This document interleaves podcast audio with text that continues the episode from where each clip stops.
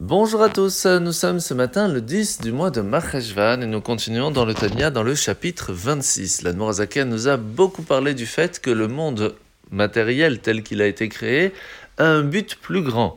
Pas seulement d'y vivre, mais surtout de le transformer, de réussir à trouver la partie divine qui se trouve dans chaque objet, dans chaque petite chose, pour lui donner une élévation et lui permettre de devenir un monde plus spirituel.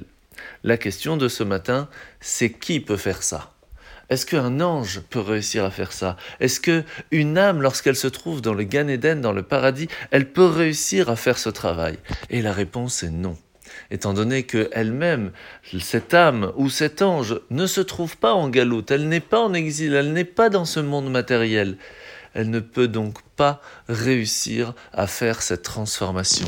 Ce n'est que nous, lorsque nous vivons dans un monde, dans un corps qui est lui-même matériel, qui fait partie de ce monde, qui peut réussir alors à trouver ces parties divines qui se trouvent cachées, en exil et bloquées, et grâce aux bénédictions que nous allons faire, grâce à l'utilisation plus importante, plus divine, plus spirituelle, que nous allons réussir à transformer ces parties-là pour préparer le monde à ce que Dieu a envie d'y vivre.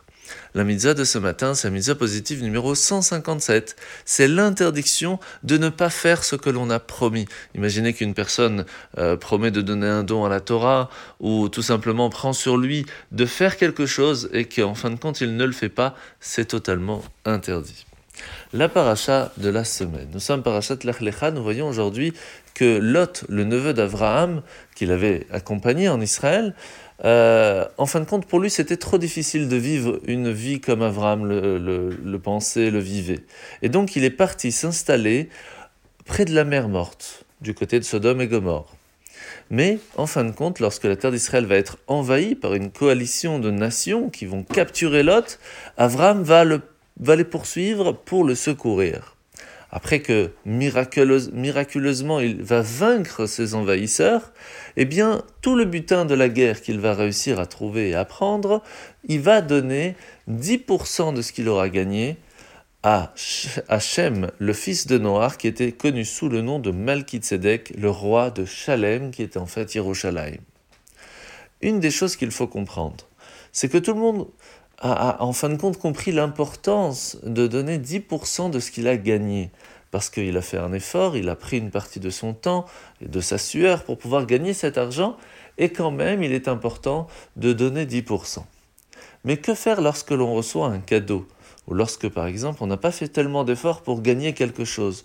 On pourrait se dire mais cela n'est pas une partie de mon argent entre guillemets, je ne dois pas donner 10%. Et la réponse est non à partir du moment où on a réussi à gagner quelque chose qui n'était pas prévu au début. Et même si c'était prévu au début, mais cela n'était pas encore à nous, nous avons reçu quelque chose de nouveau, eh bien cette partie-là, nous devons remercier Dieu. Et une des façons de le faire, c'est de donner 10% à ceux qui sont dans le besoin. C'est la meilleure façon que l'on peut dire merci à Dieu, lui rappeler, lui montrer que nous avons compris que le but de ce monde est de ne pas vivre de façon égoïste, mais de partager. Lorsque l'on fait ça, lui aussi n'est pas égoïste, il partage et nous donne sa réussite. En vous souhaitant de passer une bonne journée et à demain.